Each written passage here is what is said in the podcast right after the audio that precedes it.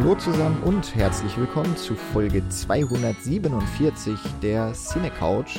Wir sind immer noch im März. Ich mache diesmal keinen Kampfschrei, aber wir sprechen weiterhin unter dem Hashtag Martial Arts über Martial Arts Filme, also Kampfsportfilme aus dem asiatischen Raum im März 2019. Ähm, das ist eine Aktion, die wir vor einigen Jahren mal gestartet haben und die ist nicht tot zu kriegen. Zumindest, wenn wir das weiterhin das, das Sagen dazu haben. Ähm, genau. Und weil das so ein, ein großer Wunsch von Nils ist, dass wir diese Tradition fortführen oder sie immer noch zu einer Tradition machen, freue ich mich sehr, dass wir wieder zu dritt sind. Und äh, natürlich Ladies First. Michi ist wieder mit von der Partie. Hallo. Und hat sich, glaube ich, auch so ziemlich jetzt den heutigen Film gewünscht. Oder am ehesten gewünscht von uns ja, dreien auf jeden Fall. Von dir kam der Vorschlag. Ja, ich habe ich hab ihn äh, getrieben und gepusht. ja. Und äh, unser Kung Fu Master ist der Nils. Hallo. Sa sag ich jetzt einfach so. Ja, lassen wir das mal so stehen. Ja. Niemand sollte mich herausfordern. Auf keinen Fall. Du hast die 36 Kammern der Shaolin mit uns gemeistert in der letzten Ausgabe. ja, auf jeden Fall. Und äh, heute begeben wir uns deutlich mehr in die Gegenwart, wobei ist jetzt auch schon einige Jahre her, 17 Jahre, dass äh, der Film Ying Xiong oder im deutschen und ich glaube auch größtenteils im internationalen Vertrieb als Hero bekannt, äh, der Film in die Kinos kam. Zumindest in China. Ähm, international war das ein bisschen ein längere, längerwieriges Projekt, dass der Film äh, ausgewertet wurde. Ähm, ja, ist so anscheinend eine ziemlich turbulente Geschichte gewesen. Ich habe nur kurz gestutzt. Ich habe den Film noch nie gesehen ähm, vorher, dass ich das Weinstein-Logo gesehen habe im Vorspann und äh, eben gesehen habe, dass die den mitproduziert haben. Das heißt, die waren wohl relativ früh schon mit drin und haben sich eben auf jeden Fall mal die internationalen oder die amerikanischen Rechte gesichert und haben sich glaub, dann ziemlich produziert nicht, oder? Ja, kann sein, dass sie erst äh, nach ich vor. Dachte, äh, MGM. Also, also auf glaube, jeden Fall waren sie. So wie ich es gelesen habe, ist es ein chinesischer Film hm? mit chinesischem Geld, der teuerste chinesische Film auch zu dem Zeitpunkt aller Zeiten und ähm, war dann auch in China sehr erfolgreich und daraufhin haben, hat Miramax die Rechte eingekauft und ähm, dann aber so ein bisschen Schiss gehabt, scheinbar den zu veröffentlichen und wusste nicht, was sie da machen sollen. Und dieses typische Weinstein-Ding von wegen, wir wollen das eigentlich nochmal kürzen und haben sie den dann erstmal liegen lassen und als sie den dann irgendwann nach langer Zeit und ich glaube zehn Minuten Kürzung oder so veröffentlicht haben, äh, wurde der Film dann ein Riesenerfolg und war irgendwie der erfolgreichste ausländische Kinostart in den USA überhaupt. Mhm. Und man fragt sich so ein bisschen, warum sie den nicht einfach gleich rausgehauen haben. ja, der Film hatte prominente Unterstützung, wahrscheinlich auch durch seine Beziehungen zu den Weinsteins ähm, und natürlich auch, weil Quentin Tarantino, um den es in dem Fall jetzt geht, ähm, eh großer Fan ist von Wuxia oder Kung-Fu-Filmen. Das hat man ja äh, spätestens mit Kill Bill dann auch gemerkt. Der hat diesen Film so ein bisschen in Hitchcock-Manier präsentiert und ja, hat quasi so seinen Namen und sein Gesicht auch ähm, für die Marketingkampagne dann verliehen. Das wird dem Film sicherlich auch geholfen haben im, zu diesem Zeitpunkt. Aber du hast vollkommen recht, also es hat noch mal ein paar Jahre gedauert, aber ähm, das mit internationalen Produktionen oder gerade auch ostasiatischen, dass das dann schon mal so ein bisschen Probleme gibt mit der endgültigen Schnittfassung. Das haben wir vor einigen Jahren auch mal bei Snowpiercer zum Beispiel erlebt. Mhm. Da gab es ja auch einen, einen riesen Bohai drum. Und äh, das waren auch die Weinsteins, oder? Ja. ja. Ja, es sind eigentlich immer die Weinsteins, wenn es darum geht, Filme zu kürzen. ja. Ah, mei, was soll man machen? Ähm, ja, Ein also Grund ich, mehr, warum es gut ist, dass die Herren nicht mehr in der Branche äh, äh, ja irgendwie Einfluss haben. Auch wenn das natürlich der weitaus weniger gewichtige Grund ist. Genau. Ähm, du hast schon gesagt, es war zu dem Zeitpunkt der erfolgreichste fremdsprachige Film im US-Box Office. Dass sich die Weinsteins oder eben hier noch Miramax, ich glaube, das war auch gerade so der Zeitpunkt, wo Miramax von Disney irgendwie abgetrennt wurde oder so. Also vielleicht hat auch das nochmal alles so mit reingespielt, dass das gerade so turbulent war und nicht alles so ganz klar war, wer was rausbringt. Ähm, so zwei Jahre vorher kam ja der Film Hidden Tiger, nee, wie rum heißt er jetzt wieder? Also Tiger and Dragon im, im Crouching Tiger, Hidden Dragon. Crouching Tiger, Hidden Dragon, genau. glaube ich. ähm, der kam ja 2000 und 2001 in Deutschland raus. Der hat ja eigentlich so den Weg nochmal geebnet für eben diese Wuxia-Filme, also ostasiatische Kampfsport oder ja Kung-Fu-Filme mit so einem fantastischen Touch. Also ich meine jetzt so in der Neuzeit. Der hat das mhm so international nochmal richtig vorangetrieben, war auch ziemlich erfolgreich.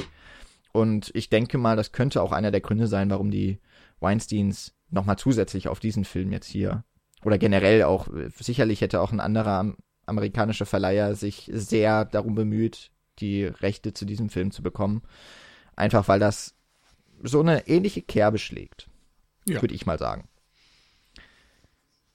Äh, Michi, du hast dir ja beim letzten Mal einen Film gewünscht, der auf jeden Fall was abweicht von äh, dem, ich sag jetzt mal so Hands-on Kung Fu, den wir bei den 36 Kammern der Shaolin besprochen haben. Äh, wie kamst du denn jetzt insbesondere auf diesen Film? Also tatsächlich kenne ich den eben schon. Ich habe den mit Nils vor nicht so allzu langer Zeit äh, zum ersten Mal gesehen gehabt. Das ist jetzt vielleicht so, weiß ich nicht, zwei oder drei Jahre her. Also richtig lang kann es jedenfalls nicht sein. Äh, von daher war er mir noch so ein bisschen in Erinnerung. Und ähm, ja, der hatte mich damals einfach schon beeindruckt, das weiß ich noch. Vor allen Dingen, ähm, ja, weil, weil er so vielschichtig ist. Er hat, ähm, er funktioniert auf verschiedenen Ebenen sehr, sehr gut. Ich finde, er hat eine starke Geschichte, er hat großartige Schauspieler, er hat unfassbare Kampfszenen und dann auch noch ähm, die, ähm, ja, die Kamera, die Farben, die Musik, das spielt einfach so viel rein, was beeindruckend ist, die ganzen Massenszenen. Ähm, und da habe ich gedacht, das ist doch für einen Podcast eigentlich ganz cool zu besprechen. Es ist einfach ein super interessanter Film. Und ein schöner Film, beeindruckender Film und ähm, das Ausschlaggebende war dann aber tatsächlich einfach, dass, dass die Kampfszenen komplett anders sind als die von den 36 Kammern der Shaolin. Ähm, weil wir es hier eben mit einem Wuja zu tun haben. Und ähm, diese Flugszenen, nenne ich es jetzt einfach mal, ich habe irgendwie kein, hm. kein besseres Wort, aber naja, es wissen ja alle, was gemeint ist, ähm, mit, mit der Wire-Technik, oh Gott, Deutsch Wire und Englisch. Ja, aber. Äh, Drähte? Drähte? Draht? Ja. Weiß ich nicht. Drahtseiltechnik. Seile? Seile? naja, diese, ja, dieses Zirkusartistische, was da ja auch so mit drin ist, dieses Rumfliegen eben, ähm, ist einfach was ganz, ganz anderes. Und ähm, ich dachte, das wäre jetzt auch mal ein schöner Kontrast äh, zu den 36 Kammern, vor allen Dingen, da wir ja auch gesagt haben, dass die Martial Arts so unterschiedlich sind und ähm, ja, das zeigt sich jetzt hier in den beiden Filmen, wenn man sie in direkten Vergleich nebeneinander stellt, natürlich schon sehr gut, äh, was jetzt nicht heißt, dass wir die komplett vergleichen wollen. Also es geht hier natürlich schon um Hero und ich hatte auch einfach Lust, den nochmal zu sehen, muss ich sagen. Ähm, wir haben jetzt ja auch seit ähm, kürzerer Zeit Beamer bei uns und ich dachte, ähm, der macht sich doch auf Beamer bestimmt auch richtig gut. Auch wenn wir jetzt ähm, den auf, auf unsere Wohnwand erstmal projizieren. Das heißt, die Farben sind dann vielleicht noch mal brillanter, wenn man eine vernünftige Leinwand hat, keine Ahnung. Aber es ja. hat schon richtig gut Eindruck gemacht, muss ich sagen, den auf so einer größeren Fläche auch zu gucken. Ich glaube, das Problem in Anführungszeichen bei Hero ist jetzt auch, dass die Blu-ray jetzt nicht absolute Referenzklasse erreicht. Also ich hatte jetzt die englische Blu-ray, es gibt eine deutsche, die dann auch den Director's Cut, der ein paar Minuten länger ist, ähm, beinhaltet und nicht die Kinofassung wie die englische Blu-ray. Ähm, und bei der ist es so, dass das Bild schon gut ist, aber in Sachen Schärfe und Brillanz und so weiter ja, kein, kein Top-Niveau erreicht und die Tonspur ist auch nur Dolby Digital und nicht DTS, also komprimiert. Insofern, ja, würde theoretisch, glaube ich, dem Film dann nochmal ein Upgrade, ein neues Master sehr gut tun. Gerade weil er eben so bildgewaltig ist. Genau. Also es war dann sehr interessant, weil ich den Film vielleicht mal, also ich glaube, ich habe die Programmankündigungen, es gab ja mal so eine Zeit, da hat RTL 2 sehr viele so ähm, neuere, also diese, eben diese Reihe da, ich glaube House of Flying Daggers kommt mhm. da auch noch, der war ein paar Jahre später vom gleichen Regisseur. Ähm, das waren irgendwie so Filme, die liefen typisch auf RTL 2 und davon kannte ich halt die Programmankündigung. Aber den richtigen so äh, Eureka-Moment hatte ich, als die Kampfszene kam in diesem Herbstwald. Ja. Oder ne, mit diesen äh, Bäumen mit gelben Blättern und die zwei Kämpferinnen, eine davon Maggie Chong, die äh, in so einem roten, ja, ich weiß gar nicht, wie diese chinesischen Roben heißen, gekleidet sind. Und äh, das waren Bilder, die wir damals im Filmanalyse-Seminar hatten, als äh, Freeze Frames beziehungsweise als Screenshots, anhand derer uns so der Farbgebrauch näher gebracht wurde. Und da war da so ein Moment, da hat es bei mir so Klick gemacht. mir war tatsächlich nicht bewusst, dass das mit diesem Film zusammenhängt. War dann auch tatsächlich äh, beim Abspann nochmal überrascht, den Namen Christopher Doyle zu lesen als Kameramann. Also ähm, ein australischer Regisseur, glaube ich, oder? Ein Kameramann, ja. Äh, genau. Äh, ähm, der ja eine ziemlich lange Karriere vorzuweisen hat und auch ziemlich ähm, tolle Filme gemacht hat. Also war ja, ja. unter anderem auch der äh, Kameramann, verdammt, wie heißt er jetzt wieder? Von Kawai, meinst Genau, In the Mood for Love und so weiter. Also auch ja. da hat er ja. Chunking Express. Genau, also dieses krasse, der, das, diese krasse Wiedergabe von Farben, eigentlich schon übernatürlich klar und so, so richtig satt. Das, glaube ich, gehört schon so zu seinem, zu seinem Stil. Er hat auch ein paar eher weniger gelungene Arbeiten, wie ich hier gerade sehe. Das Psycho Remake zum Beispiel, er hat auch häufiger mit Gus Van Sant gearbeitet. Mhm. Aber zum Beispiel so ein auch. ganz spannender Typ. Also ja. Kannst du ja gleich nochmal zu Ende bringen. Ich wollte nur kurz einwerfen. Das Spannende bei ihm ist, dass er wirklich sehr, sehr viel im asiatischen Raum mhm. gearbeitet hat und mit unterschiedlichsten Menschen und unterschiedlichsten Budgets, also teilweise auch absolute Low-Budget-Filme. Ich glaube, der erste Film, den wir ähm, bei der Filmwissenschaft beim Eröffnungs Abend beim Studium ja, genau. geguckt haben. Äh, wie hieß er noch? Äh, Underwater Love. Underwater Love, genau. Da hat er nämlich auch die Kamera gemacht. Also in dem Fall dann ein, ein japanischer äh, Pink Musical. Pink Musical, genau. Ähm, Low Budget, äh, Soft Sex Film im Grunde. Ja, ein Soft Porn Musical ja. aus China war es, glaube ich, ja. Oder war es Japan? Ich glaube Japan. Egal. Ich ähm, auch Japan. Auf jeden Fall in, in diversen asiatischen Ländern hat er schon gearbeitet und äh, ist, das ist schon sehr spannend, ähm, weil er im Grunde auch, du hast Gus Van Sant genannt, aber ich glaube, abgesehen von dem hat er sehr wenig Filme im Westen gedreht und, und sich mhm. mehr so auf diesen Rest der Welt beschränkt. Und allein dadurch ist es natürlich schon sehr spannend. Und seine Arbeit ist eben auch sehr durch Bewegung geprägt. Er hat sehr viel Experimente auch drin gehabt. Also irgendwie so diesen, ähm, Paradiesvogel-Charakter, den er vielleicht persönlich auch mitbringt, auch auf die Filme übertragen, an denen er gearbeitet hat. Ja. Und das, ich muss mich gerade daran erinnern, dass ähm, ich mal bei der Berlinale eine Michael, es gab mal eine Hommage vor ein paar Jahren zu Michael Ballhaus, also einem äh, ganz großartigen deutschen Kameramann. Und da hatte ich mich damals so ein bisschen geärgert, weil teilweise die Kopien, also es war schön, dass es Analogfilmmaterial war, aber teilweise doch auch arg mitgenommen. Und es ist dann immer sehr schade, wenn man sich gerade so einem Kameramann widmet oder in dem Fall ihn sogar ehrt und dann hat man nicht so das perfekte Bildmaterial hm. vorliegen und so ein bisschen ähm, glaube ich, ging es jetzt uns auch mit diesem Film. Also ich habe die Netflix HD-Fassung gesehen, die wahrscheinlich ähm, ein ähnliches Master verwendet hat wie die Blu-ray-Fassung, die es so gibt, aber natürlich dann nochmal weiter komprimiert ist. Mir ist das Filmkorn ziemlich stark aufgefallen ähm, und teilweise, ja, war es irgendwie, ja, es hätte einfach noch ein bisschen mehr Schärfe vertragen können, hatte ich das Gefühl. Ähm, aber trotzdem, man konnte auf jeden Fall erahnen, was da für ein äh, auch künstlerischer Aspekt dahinter steckt. Weshalb der Film ja auch auf deutlich mehr Festivals gelaufen ist, als ich das für einen Kung-Fu- oder Wuxia-Film erwartet hätte. Ähm, und wie wir jetzt eben festgestellt haben, sogar nochmal auf der diesjährigen Berlinale so ein bisschen aus Versehen oder als Not, als Notnagel ähm, weil der aktuelle Film von Chang Yimou oder sagt man Yimou Chang? Nee, Chang Yimou oder Zhang, ich weiß gar nicht, ob es hm. Zhang oder Chang ist in dem Fall. In dem Fall ähm, wollen wir einfach allen schon mal jetzt sagen, sorry, wie wir chinesische Namen aussprechen. Ich bin ja. mir nur bei Jet Li wirklich sicher. ähm, genau, also sein neuer Film ist anscheinend nicht fertig geworden rechtzeitig oder so. Ja, genau. Die offizielle Variante ist äh, Probleme bei der Postproduktion.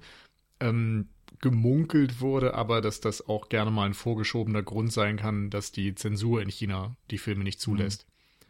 Weiß man nicht, ob das in diesem Fall jetzt so ist, aber es gab irgendwie noch einen weiteren chinesischen Film, bei dem die gleichen Argumente genannt wurden und man kennt das wohl schon so in der Branche. Ich kann jetzt, wie gesagt, nicht sagen, ob das in diesem Fall zutrifft oder ob es nur Gerüchte sind.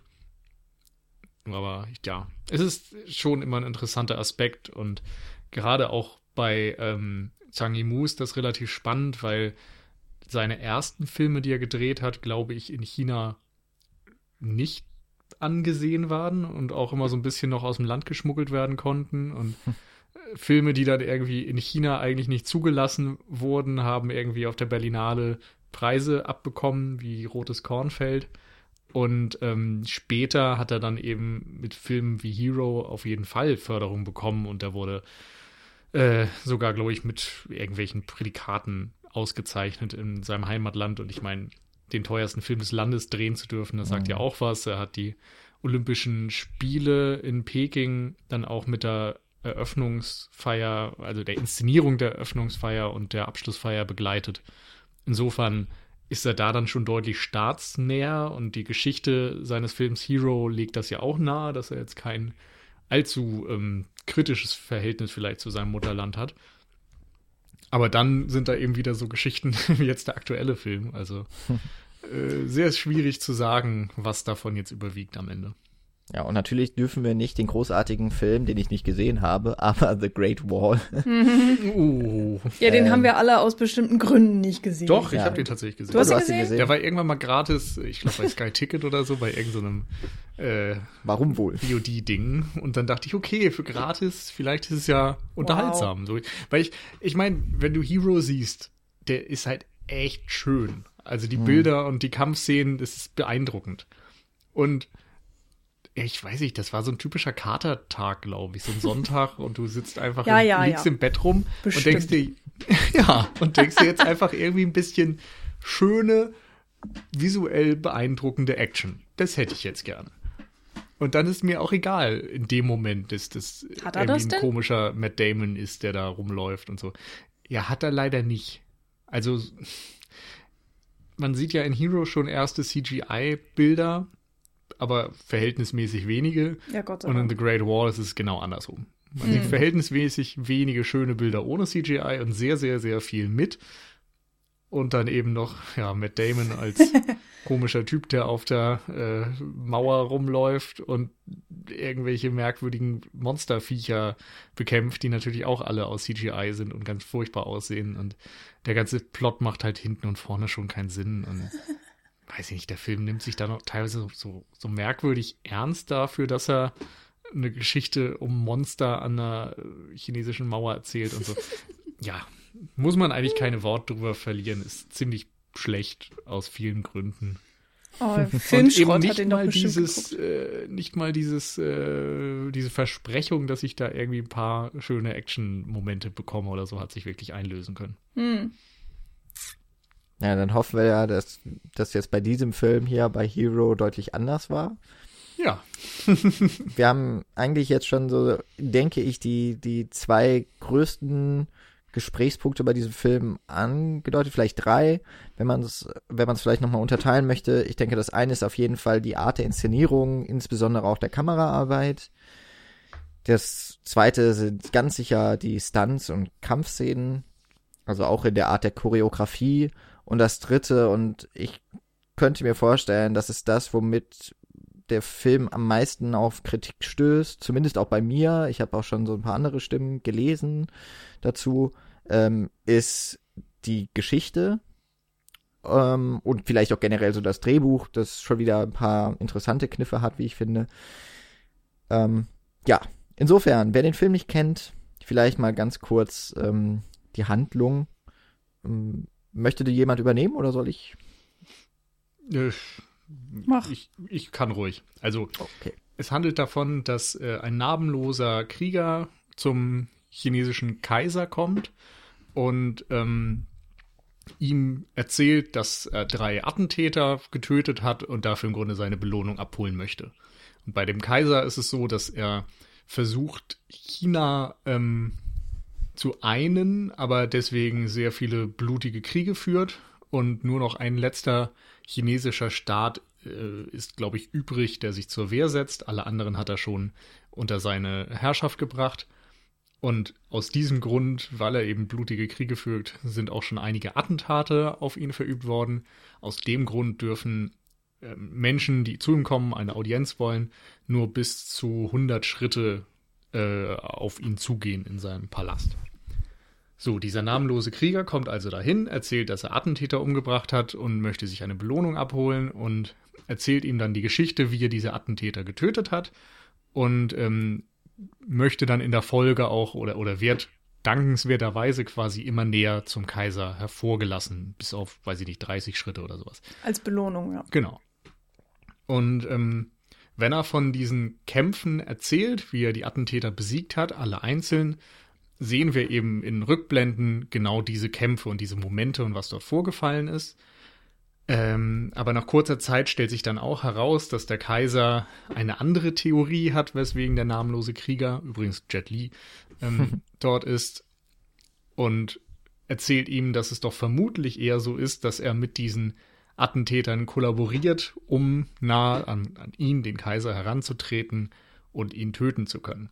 Und in dem Moment setzt eben ein anderer Flashback an und wir sehen die Geschichte aus der Erzählung des Kaisers, so wie er sich das Ganze vorstellt. Es hat also gewisse Züge von Rashomon und diesen Erzählungen aus unterschiedlichen Perspektiven. Und jede einzelne Episode hat zudem noch eine ganz bestimmte Farbgebung, teilweise gelb, rot, blau. Ihr ja, könnt euch das irgendwie vorstellen. Und ähm, genau, die Attentäter werden gespielt von Tony Lung, Maggie Chung und Zhang Zi. So, jetzt sprechen wir die Namen auch nie wieder aus. ja, ich glaube, wir kommen nicht dran vorbei. Die haben natürlich eigentlich äh, ganz, ganz poetische Namen. Zerbrochenes Schwert und so. Fallender genau. Schnee, glaube ich. Und im Grunde geht es am Ende natürlich darum, was ist dieser namenlose Mann? Was will er? Ist er tatsächlich ein Attentäter? Und wenn ja, warum? Und überhaupt? Was ist tatsächlich vorgefallen? Genau. Ähm, im, du hast jetzt im Grunde schon so den großen Kniff dieses Drehbuchs ja äh, genannt und auch die offensichtliche, der offensichtliche filmgeschichtliche Bezug zu Rashomon, einem sehr großen und wichtigen Film von Akira Kurosawa von dem wahrscheinlich alle Filme irgendwie wichtig und grandios sind. ähm, aber der sicherlich nochmal so auch heraussticht durch eben diese ähm, sehr aus, aus verschiedenen Blickwinkeln ähm, erzählte Geschichte. Und das fand ich am Anfang ja noch sehr schön und habe mir auch schon gedacht, dass da noch irgendwas kommt, weil es ist ja noch eine immer, also es ist eine sehr besondere Erzählweise über Rückblenden, eine Geschichte zu erzählen.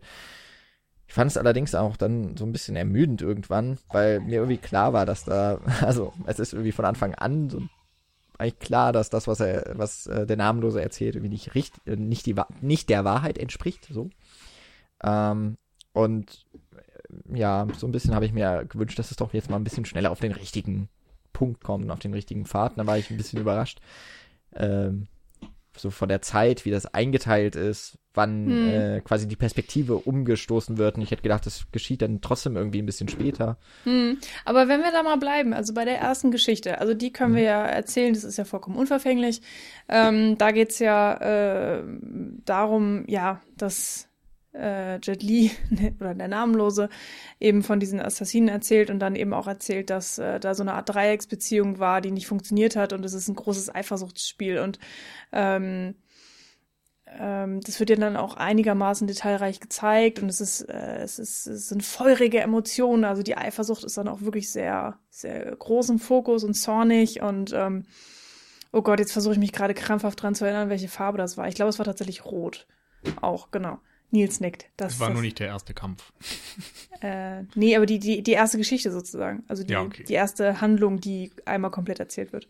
Ähm, und das ist tatsächlich, fand ich, auf eine Art auch so ein bisschen die Geschichte, die man erwartet oder die, die ich als westlicher Zuschauer, der fast aus, also sehr, sehr viel westliche äh, Filme auch ähm, gucke selber, so die, die natürlichste vielleicht auch einfach ist. Du hast halt einfach eine Liebesgeschichte, äh, die irgendwie schief geht und die Emotionen, die du verstehen kannst und so weiter. Und es ist alles irgendwie total straight und logisch. Und dann gibt's auch Mord aus Eifersucht und oder Mord aus äh, ja doch, Eifersucht eigentlich. Ähm, und dementsprechend konnte ich das auch alles so annehmen. Also ich habe diese Lüge des Namenlosen, weil der Zuschauer wird ja in dem Moment auch belogen, total annehmen können, weil das, es erschien mir halt alles logisch.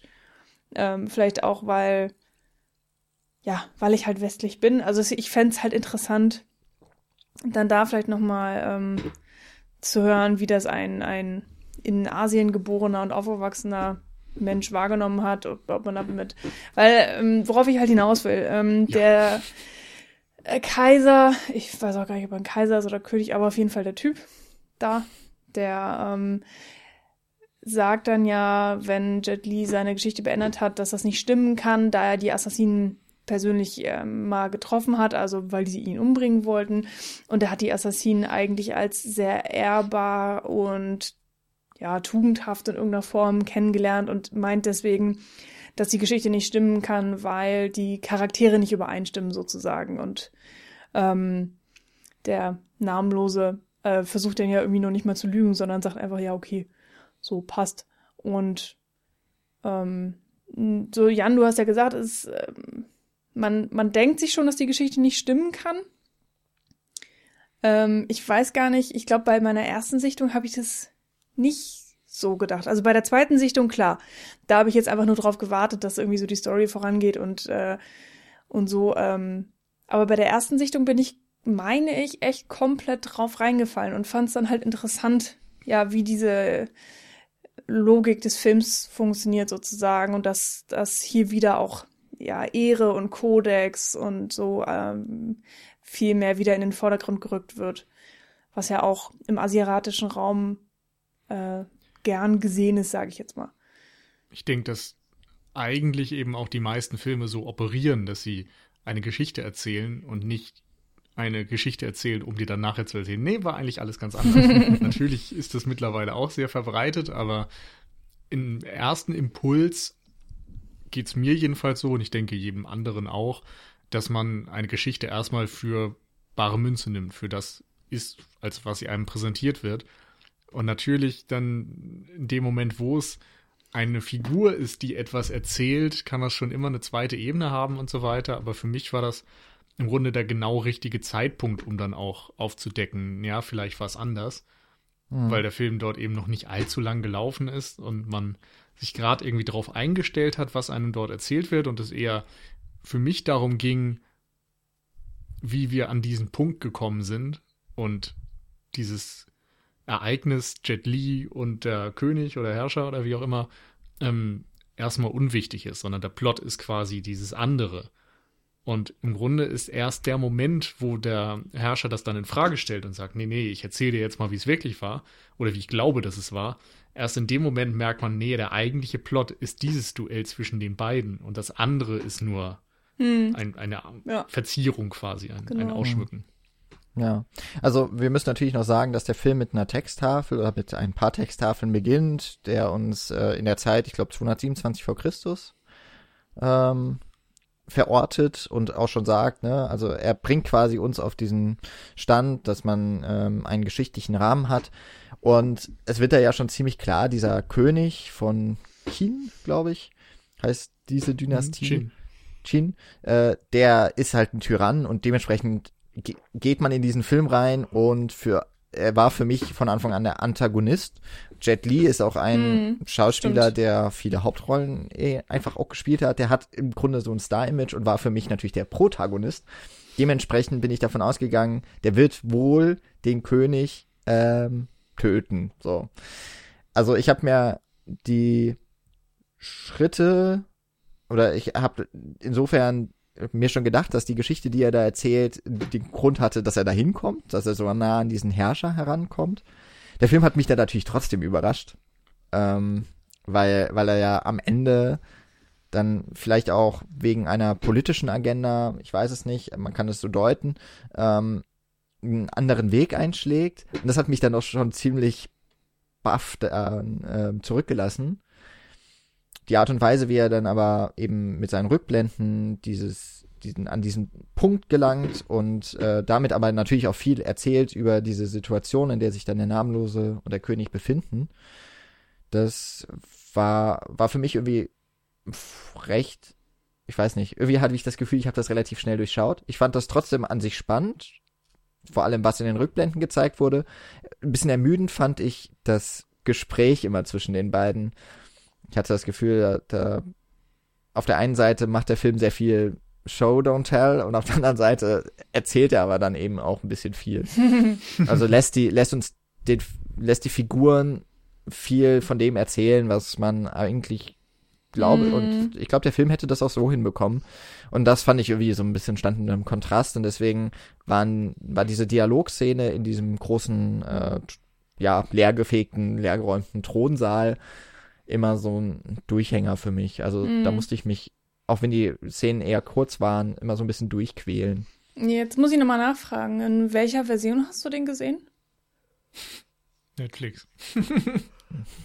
ja. Ja, aber also, Deutsch dann, oder was?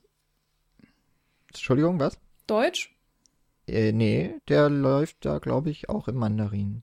Mit deutschen Untertiteln? Ja. Okay. Oder hatte ich, oder englische Untertitel, da bin ich mir jetzt nicht mehr sicher. Mm. Das, was ja. voreingestellt war, wahrscheinlich waren es dann englische. ja, das ist nämlich so ein bisschen das Ding. Wir hatten, äh, da wir die englische Blu-ray haben, auch englische Untertitel zu dem, der originalen Tonspur. Und ähm, da hatte ich auch so ganz leichten Ermüdungseffekt, weil ich es einfach ein bisschen anstrengend fand, äh, das Mandarin zu hören, wo ich ja dann auch wirklich gar kein Wort verstehe. Und halt immer dieses, dieses Englische zu lesen in diesem hochgestochenen äh, Wortschatz, sage ich jetzt einfach mal. Und ähm, das ja ist dann halt in den, in den Szenen, wo viel gesprochen wird, vielleicht einfach mal ein bisschen unentspannter, weil dann kann ich mich auch halt äh, leider nicht so sehr auf die Bilder konzentrieren, wie das halt immer so ist. Man ist mit Lesen mhm. beschäftigt, aber es hat mich jetzt auch nicht vom Film abgelenkt. Und vor allen Dingen in diesen Szenen, wo die beiden sich gegenüber sitzen und miteinander reden, fand ich die Energie immer so faszinierend, weil sie ja eigentlich nur da sitzen und sich ja auch fast gar nicht bewegen, aber trotzdem haben beide Schauspieler so eine faszinierende Ausstrahlung und auch die Art und Weise, wie sie reden, ähm, auch mit, mit mit so, ja, so viel Energie einfach. Da kam ja jedes Wort gestochen scharf raus und, und du spürst einfach diesen Respekt, den Jet Li vor dem Kaiser hat, auch wenn, wenn er jetzt vielleicht plant, ihn umzubringen. Also es kann ja auch gespielt sein, die Haltung, die er da hat, aber ähm, das hat mir in diesen Szenen auf jeden Fall immer imponiert. Oder es ist mir auf jeden Fall äh, aufgefallen. Und die stehen ja auch im starken Kontrast zu den Kampfszenen, die ja wirklich voller Bewegung sind und ähm, ja natürlich auch äh, voller Farbe und hier haben wir auch alleine von der Kamera ganz viele äh, eher starre Einstellungen. Also die Kamera bewegt sich halt weniger, logischerweise, bewegt sich auch nichts im Raum. Ähm, da wird einfach nicht so viel äh, Bewegung generell reingebracht. Ähm, es ist äh, eher ruhig und das hat mir eigentlich schon ganz gut gefallen, dass man immer wieder auch mal diesen Kontrast hat und sich auch ähm, ein bisschen bisschen runterbringen kann auf eine Art. Ich habe das Gefühl, dass dadurch gerade auch die Action-Szenen einen größeren Effekt haben. Mhm. Bei den Action-Szenen ist es teilweise ja dann auch so, dass ähm, es wird dann auch immer so gesagt, sie kämpfen quasi so im Kopf. Also, dass mhm. es auch da diesen Kontrast gibt zwischen so einer, ja, stoischen, sehr konzentrierten Haltung ähm, also so ein bisschen, wie wir es auch bei dann doch der 36 Kammern hatten, da gab es ja diese eine Szene oder ähm, Sequenz, in der der, ich weiß jetzt nicht mehr, wie der Haupt, die Hauptfigur da hieß, aber wo er ja quasi so vor, eine, vor diesen einen Kampf gegen einen der, der höheren Mönche äh, antritt und sich dann ja auch immer wieder mit den Waffen vertraut macht und so im Kopf die Situation durchspielt. Diese Szene hatten wir ja auch in der letzten Folge besprochen. Und sowas ähnliches gibt's hier jetzt auch zweimal mit diesen Kämpfen, die man nur im Kopf irgendwie so durch, durchdenkt. Und man hatte wieder das Gefühl, da geht es dann auch eher um so die Geisteskraft. Mhm. Das ist vielleicht auch etwas, was ähm, diesem Wusha auch so vielleicht anheimfällt, weil das ja alles so ein bisschen enthobener ist von der Realität. Ähm, aber diese Kampfszenen, wo sie dann so rumfliegen oder in der Luft fast zu stehen scheinen oder auch ein Hagel von äh, Pfeilen irgendwie abwehren können durch ultraschnelle Bewegungen. Das ist halt trotzdem irgendwie Realität in dieser, in dieser Welt. Obwohl natürlich alles Erzählung ist, wenn man noch mal so überlegt. Diese ganzen Kampfszenen, die ja so krass sind, sind ja letztlich alle nur das, was uns die Figuren mhm. ja. warm mhm. machen wollen. Eigentlich ein ganz interessanter Einsatz, wenn ich jetzt so drüber nachdenke. Ja, ich finde, es hat auch immer sowas von äh, unseren Sagen. Also, dass da irgendwie übernatürliche Momente drin sind, aber im Grunde geht es dann trotzdem wieder um irgendwelche menschlichen, historischen Wahrheiten, die erzählt werden und viel archetypische Grundsituationen und sowas. Und ähm, ganz schön finde ich, dass dieser eröffnende Kampf mit ähm, Donnie Yen und Jet Li, der ja im Kopf durchgespielt wird, wo sie sich eigentlich nur anhand der Willenskraft und dieser Musik des ähm, Instrumenten, ja, des, des Musikers dort, äh, dass sie diesen Kampf dort mental durchspielen und einfach anhand dessen wissen, wer gewinnen würde oder wer der Stärkere wäre. Das gibt einem ja auch eigentlich, wenn man es überträgt, einen Rückschluss auf die Handlung, dass man sagen kann, ähm, in der Handlung geht es darum, dass irgendwie Erzählungen nicht real sind und Dinge nicht so passiert sind, wie sie erzählt werden. Und dieser Kampf ist es halt auch nicht. Er ist auch nur ähm, einer von, von so einer allegorischen Natur eigentlich. Ja, stimmt. Ah ja, diese, die Musik war noch ganz cool. Stimmt in hm. diesem Moment. Ja, und wir haben eben dort auch wieder ganz besonders und, und herausgestellt, dieses typische Martial Arts Ding und Wuxia Ding, dass Geräusche und einzelne Dinge extrem hyperrealistisch überhöht werden. Also jeder Tropfen, jedes, ähm, jede Bewegung wird irgendwie maximal in, in Bild und Ton übersetzt. Mhm. Und es gibt auch immer wieder diese, diese Cutaways, nenne ich es jetzt mal, vom eigentlichen Kampf, also von den beiden Kontrahenten, hin eben zu diesen, also zum einen zu dem Instrument, haben wir relativ viele Detailaufnahmen mhm. von diesen einzelnen Seiten.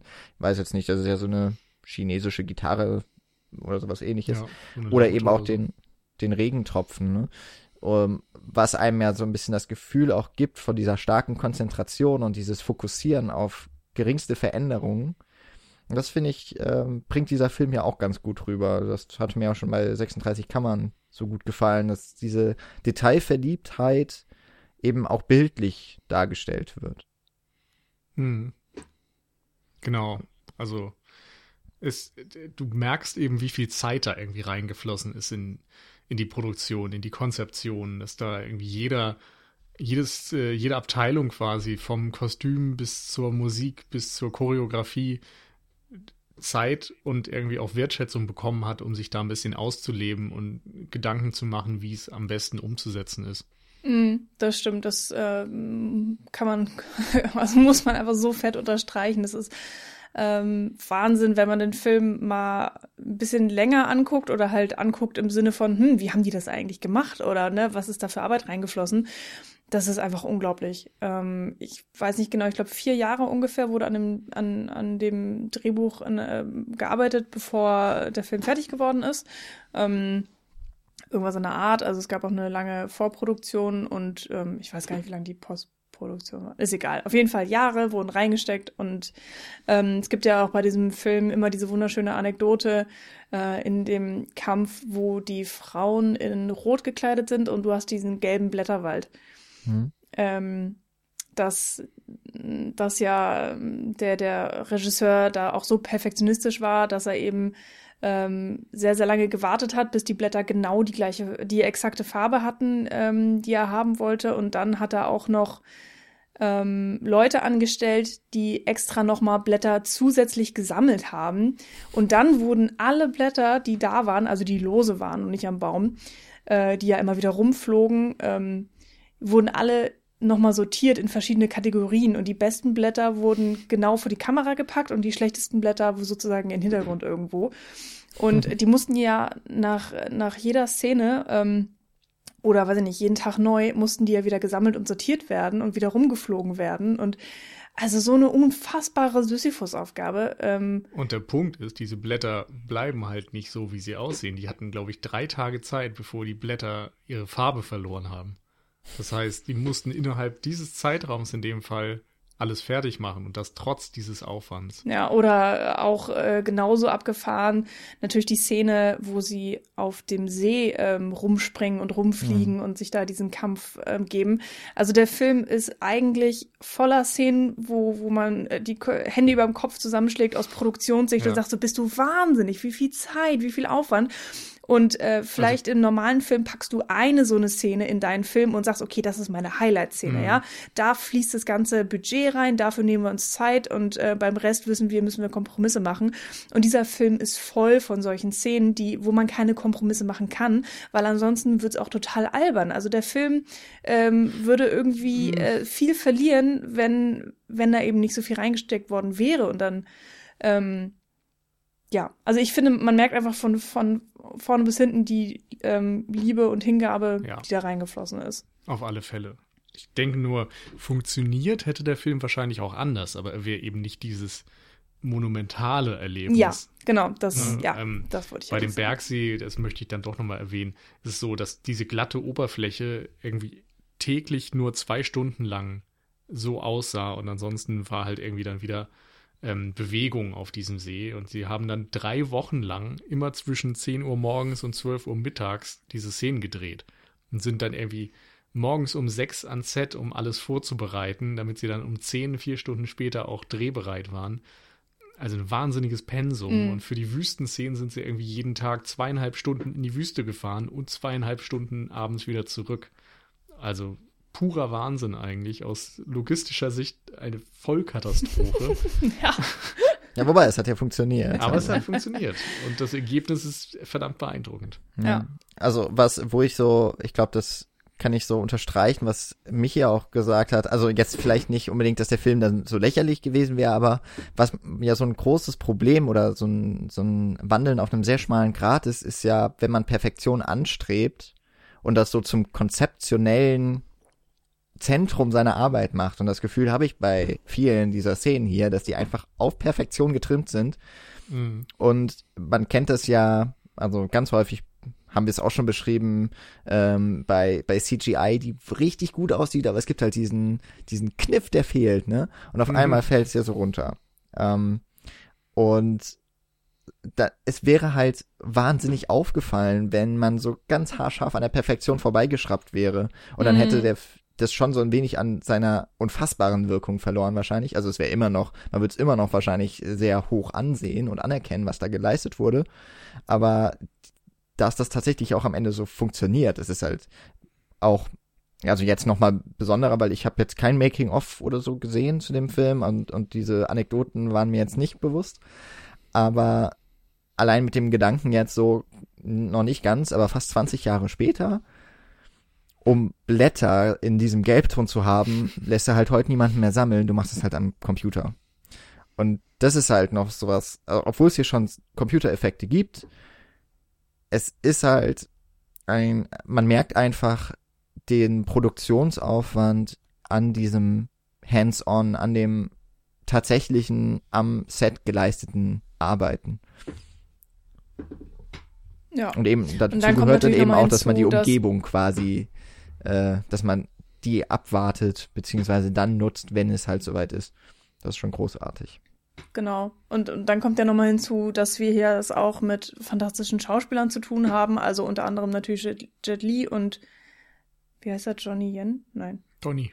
Donnie Yen, so rum, ähm, die auch wirklich ähm, extrem gut ausgebildete Martial Arts Kämpfer selber sind, damit natürlich auch schon in vielen Filmen ähm, groß geworden sind, berühmt geworden sind.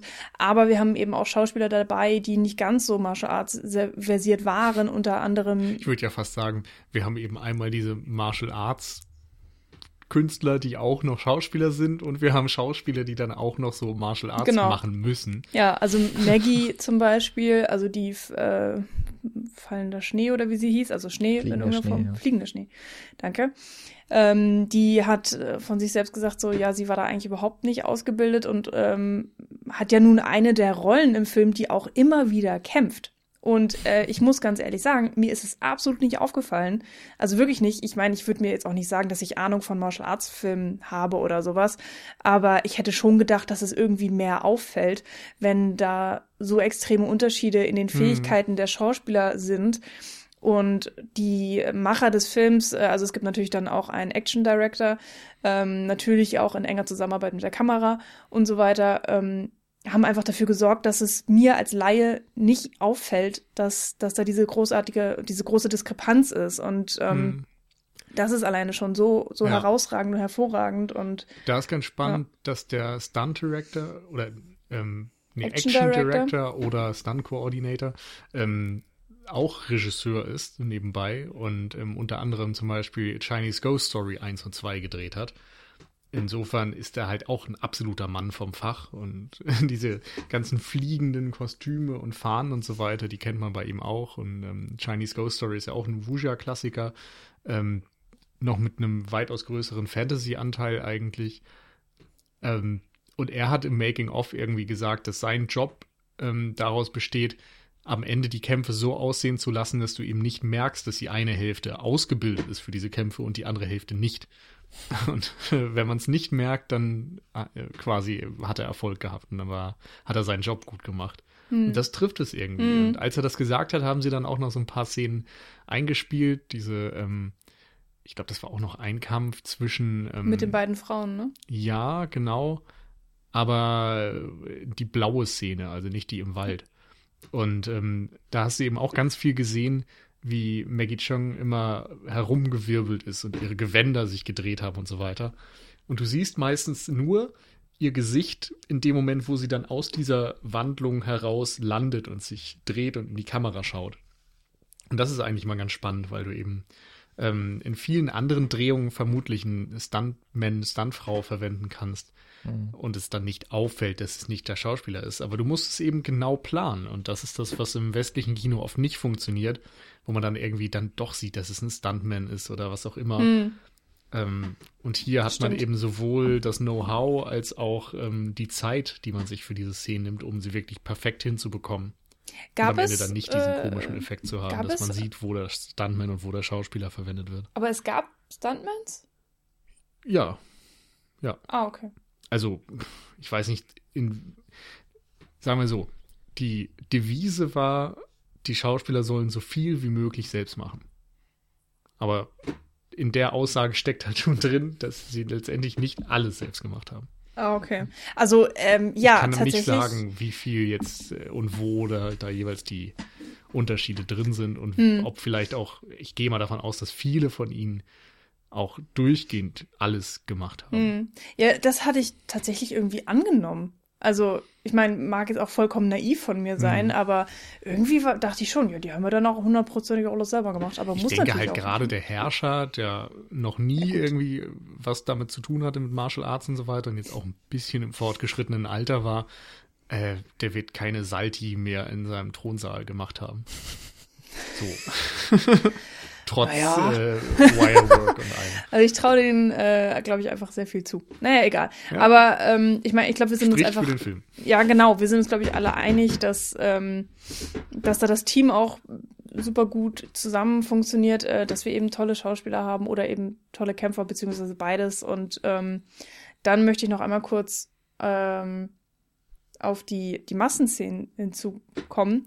Ähm, weil da habe ich nämlich auch sofort gedacht, ja, das ist ja ein Mad Painting oder, ähm, oder weiß ich nicht, oder CGI oder sowas. Äh, vor allen Dingen am Anfang, wenn der Namenlose die Treppen hochläuft und rechts und links steht dieser Armada von diesen schwarz gekleideten Ke äh, Soldaten und ähm, alle ja mit Speer und diesen komischen Hüten und dann gibt es auch noch diese ganzen, die Berater, glaube ich, äh, diese älteren Männer, die auch in diesem komischen schwarzen Gewand sind, mit anderen komischen schwarzen Hüten und das sind ja auch, was weiß ich, wie viele, paar Dutzend und tatsächlich alle, die wir da im Film sehen, sind wirklich Menschen. Das sind echt Leute, ähm, teilweise sogar wirklich auch Soldaten, äh, die, die alle angekarrt wurden für diese Szenen. Mhm. Massen von Leute, wirklich fast irgendwie 2000 wurden. Ich glaube 18.000 Statisten insgesamt im Film. Ach so, ich dachte 1800, aber. Ha, wer hat jetzt recht? Egal. Also das kannst du in China halt machen, ne? Ja, also unfassbar viele ähm, Statisten und, und ich finde, das macht einen unglaublichen Eindruck auch. Also mhm. es hat schon einen riesen Eindruck gemacht, das nur zu sehen, aber wenn man dann auch weiß, dass, was dahinter steht, ähm, dass es eben nicht gefaked ist, das, äh, das haut einen echt um, finde ich. Also mich, mich jetzt auch immer noch. Und ähm, das ist immer noch was anderes. Ich ähm, musste gerade auch tatsächlich so ein bisschen dran denken, wegen des Aufwands, der bei diesem Film eben reingeflossen ist, ähm, das ist für mich so ein bisschen genau das gleiche Gefühl, was ich immer kriege bei Stop Motion, weil ich da halt auch genau weiß, wie viel Arbeit dahinter steckt, auch nur hm. eine Sekunde Film zu, zu, zu produzieren. Ähm, ich will jetzt nicht das Production Value hier irgendwie miteinander vergleichen, weil natürlich sind das äh, unterschiedliche Sachen, aber ähm, so diese, diese Liebe und diese Arbeit, äh, finde ich, ist, äh, und dieses ganze Pensum ist vielleicht ähnlich vergleichbar und hm. ähm, und dieser ähm, Gedanke, dass die bei Fitzcarraldo tatsächlich ein Boot durch den Urwald gezogen haben. Ja, ich finde, das verändert ähm, das Schauen so ein bisschen. Genauso wie das Schauen verändert wird, wenn du weißt, du hast es mit einer Dokumentation zu tun und nicht mit einem fiktionalen mhm. Film. Das ist irgendwie einfach ein bisschen ein anderes Feeling. Und das, also für mich macht das tatsächlich was aus. Ich glaube, es ist bei mir eher so ein unterbewusstes Ding. Also in dem Moment, wo ich jetzt nicht unbedingt, ich muss nicht wissen, dass das alles tatsächlich so gemacht wurde und nicht computeranimiert ist. Aber ich glaube, unterbewusst nimmt man oftmals Dinge wahr. Also man, man mhm. hat ein Gefühl dafür, mhm. ob etwas real ist oder ob es irgendwie ne, dann doch digital nachbearbeitet wurde oder wie auch immer getrickst wurde. Und bei Stop Motion genauso. Es gibt diesen Effekt, dass du irgendwann das Gefühl hast, die, die Animation ist zu perfekt und es fühlt sich nicht mehr ähm, nach Stop Motion an, mm. sondern nach CGI. Ja. Und da ist es dann irgendwann nicht mehr beeindruckend, weil es einfach nur noch computeranimiert aussieht. und vielleicht dann eben auch, weil du in der Kombi mit computeranimierten Effekten so einen Eindruck erschaffst, als wäre es eben nicht mehr handgemacht. Und da sind dann so diese Ray Harryhausen Monster für mich persönlich wieder viel beeindruckender, weil ich da irgendwie dann doch noch ja gut, da natürlich nicht unterbewusst, sondern wieder sehr bewusst wahrnehme, dass das ähm, handgemacht ist, aber ah, ich weiß auch nicht. Ja, aber sowas wie halt der, wie so T-Rex-Szenen aus Jurassic Park, die gerne mal genommen werden, mhm. wo man einfach nicht glauben kann, dass es, oder nicht glauben will, dass das tatsächlich funktioniert hat damals und dass es heute noch funktioniert. Also so Dinge, die dann eben auch weniger altern. Und das hat man hier auch. Also wir kennen, glaube ich, also ich kann jetzt keinen Film dediziert rausnehmen äh, aus dem Jahr 2002, aber so ungefähr um den Zeitraum kam ja, glaube ich, auch Spider-Man. Wenn man sich den ersten Spider-Man anguckt, dann merkt man halt einfach, wo getrickst wurde und wie mhm. getrickst mhm. wurde und wie diese ja. Effekte einfach mit der Zeit, natürlich auch, weil man Spider-Man mittlerweile in vier oder fünf Iterationen gesehen hat, äh, wie sich das einfach weiterentwickelt hat. Und bei dem Film ist es jetzt schon in vielen Sachen so, wenn wir jetzt mal vielleicht die Szene mit dem, mit diesem Pfeilhagel rausnehmen, dass es einfach noch sehr gut aussieht. Also der Film ist wahnsinnig gut gealtert, dadurch, mhm. dass eben auch so viel tatsächlich gemacht wurde mit ja. ähm, Practical Effects oder eben mit einfacher, mit schierer Manpower. Ja.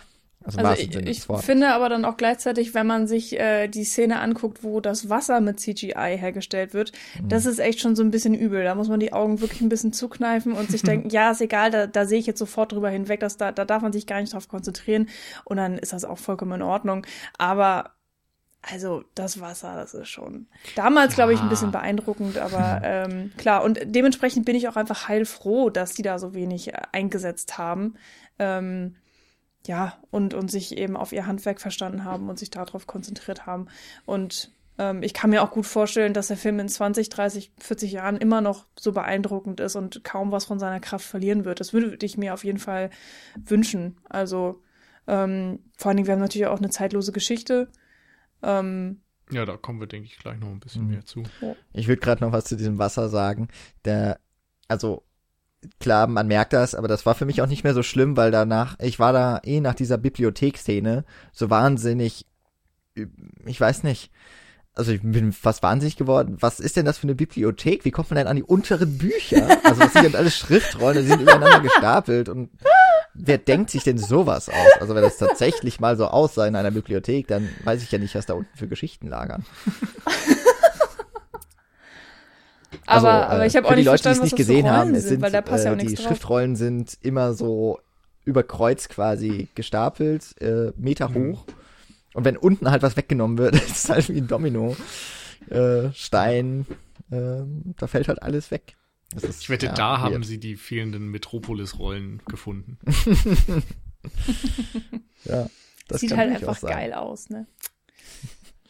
Muss man ja schon sagen. Ja. Ähm, generell, also ich habe halt.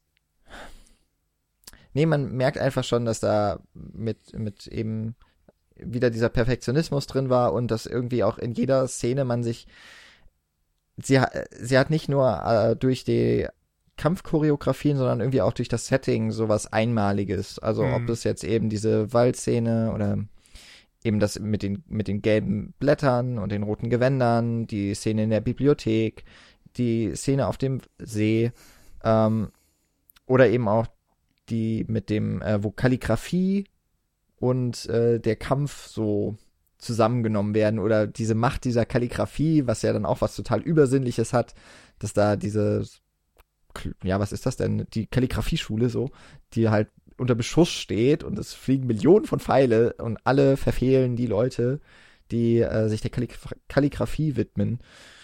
Das, äh, ja, hat natürlich auch eine so unterbewusste Message, die da irgendwie vermittelt wird, dass dieses ja, dieser reichhaltige Kultur, die reichhaltige Kultur Chinas eben auch so eine gewisse Kraft hat. Und hm. vielleicht eben auch was Übermächtiges. Ja, ich hätte jetzt vielleicht auch so mal ganz simpel gedacht gesagt, äh, so das Wort ist äh, stärker als das Schwert oder so. Da gibt es ja, doch diesen Feder Einspruch. Stärker als Schwert. Genau, das. Danke. Ja. ja. auch wenn die jetzt nicht mit Federn schreiben, aber mit Stöcken halt. Mit Stöcken.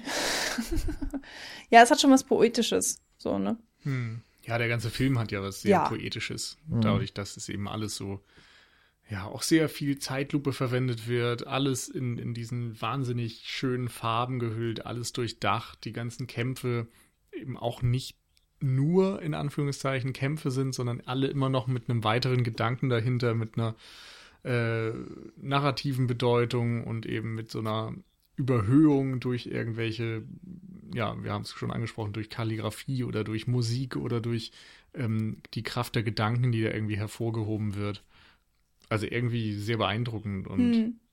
diese ganzen Kämpfe sind einzigartig auf ihre Art und Weise durch diese visuelle Gestaltung und äh, man vergisst sie auch nicht. Also jedes Mal, wenn wieder so ein Setpiece beginnt, äh, ging es mir so, dass ich mich daran erinnert habe, was passiert. Und, und ich hätte jetzt vor dem Film schon sagen können, ja, Hero ist der Film, wo ne, dieser gelbe Blätterwald drin ja, ist genau. und der See ist drin ja. und äh, Donnie Yen gegen Jet Li im Regen ist drin und so weiter. Also es mhm. sind einfach Dinge, die hängen bleiben, während ich die Geschichte jetzt vielleicht gar nicht hätte nacherzählen können. Habt ihr eine Lieblingskampfszene? Also, mhm. wenn dann Ah, ich weiß nicht. Also ich, ich mag halt wirklich diese eröffnende Kampfszene mit Jet Li und Donnie Yen verdammt gerne, weil du da auch siehst, wie gut sie tatsächlich sind, wie, wie gut sie Martial Arts be, äh, beherrschen. Und ich habe auch nochmal dann so ein bisschen an 36 Kammern der Shaolin denken müssen, weil teilweise diese Übung mit den Handgelenken, wo du eine Stange dann nur aus dem mhm. Handgelenk bewegen sollst und sowas, weil das Dinge sind, die in diesem Kampf dann wieder zum Tragen kommen und ja, es ist einfach herausragend choreografiert und mit dieser Musik im Hintergrund und dem Regentropfen und dem ganzen Zwischengeschnittenen funktioniert die einfach insgesamt so gut. Da habe ich schon irgendwie ein Herz für. Aber wie gesagt, da sind so unfassbar viele sehr gute, sehr, sehr, sehr, sehr mm. beeindruckende Sequenzen drin, dass mm. ich eigentlich nicht eine über die anderen jetzt rein qualitativ, objektiv ähm, erheben wollen würde, aber für die eine schlägt mein Herz vielleicht ein bisschen mm. mehr. Also ich muss tatsächlich auch sagen, die, die erste zwischen den beiden ist äh, meine Lieblingsszene. Alleine, weil ich auch das Gefühl habe, dass da musste sich niemand zurückhalten. So, die beiden sind einfach großartige Martial Arts Kämpfer und äh, ich habe das Gefühl, das macht es dann auch ein bisschen einfacher. also ja. das Witzige ist ja, dass sie Anfang der 90er in ähm, A Chinese Ghost, äh Quatsch, in, in Once Upon a Time Once Upon a Time in China, Teil 2, äh, schon mal gegeneinander gekämpft hatten und dann quasi zehn Jahre nicht mehr. Und Jet Li sich dafür eingesetzt hat, dass dieser Part mit Donnie Yen besetzt wird. Und als das klar war, sie natürlich dann auch wieder so ein bisschen diesen Anspruch an sich selbst mhm. hatten, dass sie den ersten Kampf gegeneinander toppen mhm. wollten. Und jeder will natürlich auch ein bisschen besser sein als der andere. Und ja, dann ergibt sich natürlich so eine mhm. Situation. Ich ähm, fand da auch die, ähm, die Auswahl der Waffen tatsächlich am interessantesten, da Donnie Yen ja diesen langen Stab hat, mit dem er arbeitet, und ähm, Jet Li ja sein Schwert. Das, äh, ja doch, es ist ein Schwert, genau. Und bei den anderen Kämpfen haben wir, glaube ich, fast immer dann Schwert gegen Schwert. Ähm, und äh, hier Moon hat dann noch äh, dieses doppelhändige Säbelgedöns, ähm, das ich auch tatsächlich ziemlich cool fand, aber ähm, ja, irgendwie die Kombi hat es dann für mich auch noch gemacht und dass man, ja, ich glaube, da kommt man einfach noch mal ein bisschen anders filmen und das, ähm, ja, die, die Szene finde ich einfach immer wieder überwältigend und dann ist sie halt auch noch die erste Kampfszene im, im Film sowieso. Das ist echt, das haut einen so unfassbar von Socken. Wenn man halt auch diesen etwas langsameren Start hat, der sehr ehrwürdig ist und so langsam und diese riesigen Massen und ähm, ja, dieses ähm, ja, Getragene hat und dann kommt kommen die beiden Giganten gegeneinander. Das, das hat echt was. Das ist äh, ja krasser Start in einen in diesen Film einfach. Wie ist es bei dir, Jan? Hast du eine Lieblings-Action-Szene ähm, oder Kampfszene? Mm, ich glaube, bei mir ist es einfach so, das, was am prägnantesten im Gedächtnis bleibt, dann doch die im Wald. Mhm. Einfach, wahrscheinlich, weil ich eben sie auch in Verbindung bringe mit eben, also, oder dass ich die wiedererkannt habe aus den Studienzeiten. Das war wahrscheinlich auch einfach, das war so ein Trigger-Moment.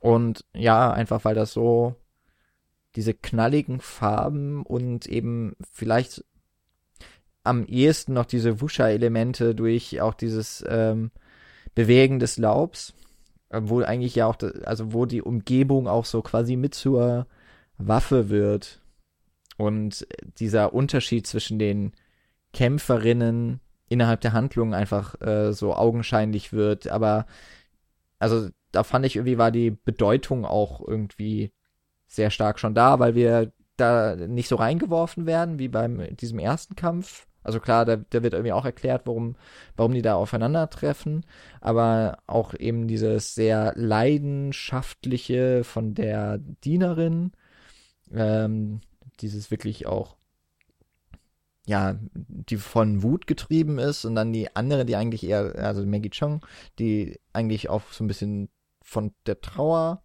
über ihr eigenes Handeln ähm, so bestimmt ist, und, hm. aber trotzdem ihr deutlich überlegen ist ihrer Gegnerin. Und das äh, fand ich irgendwie auch eine sehr eindrucksvolle Gegenüberstellung. Ja. Und ja, also das hatte für mich einfach so den etwas insgesamt runderen Charakter für, wenn man also noch über diese Kampfszene hinausgeht. Vielleicht ist es deswegen so, dass so ein Ticken eher dafür steht, steht auch wenn ähm, ich die erste Kampfszene auch grandios finde. Einfach wegen der, wegen dort eben tatsächlich der äh, Fähigkeiten. Und ja. äh, das andere eher wirklich so wegen der Effekte und wegen der äh, Bildkomposition. Ja. Weil das natürlich auch in der ersten Kampfszene drin steckt. Also ja, wie gesagt, es ist halt echt Es gibt ja auch keine falsche gegeneinander Antwort. auszuspielen. Ja. Äh, Nils, du wolltest noch auf die Handlung näher eingehen? Ja, genau. Ich denke, das ist auch das, was du, Jan, am Anfang erwähnt hast, wo du am ehesten Probleme siehst. Ähm, jetzt vielleicht auch für mich gar nicht mal so sehr mit diesem ähm, eine Handlung aus unterschiedlichen Perspektiven erzählen. Mhm. So, da kann man vielleicht jetzt seine Probleme mit haben, so wurde schon mal gemacht, man hat es vielleicht irgendwie vorhergesehen oder äh, manche finden es langatmig, wie auch immer. Aber die, äh, also das Drehbuch in dem Sinne von der Moral, die da drin steckt in diesem Film, äh, die kann man natürlich schon kritisieren. Ähm, da kommen wir jetzt dann in Spoiler-Territorium, falls das jemand ähm, äh, wichtig nimmt. Interessiert. genau.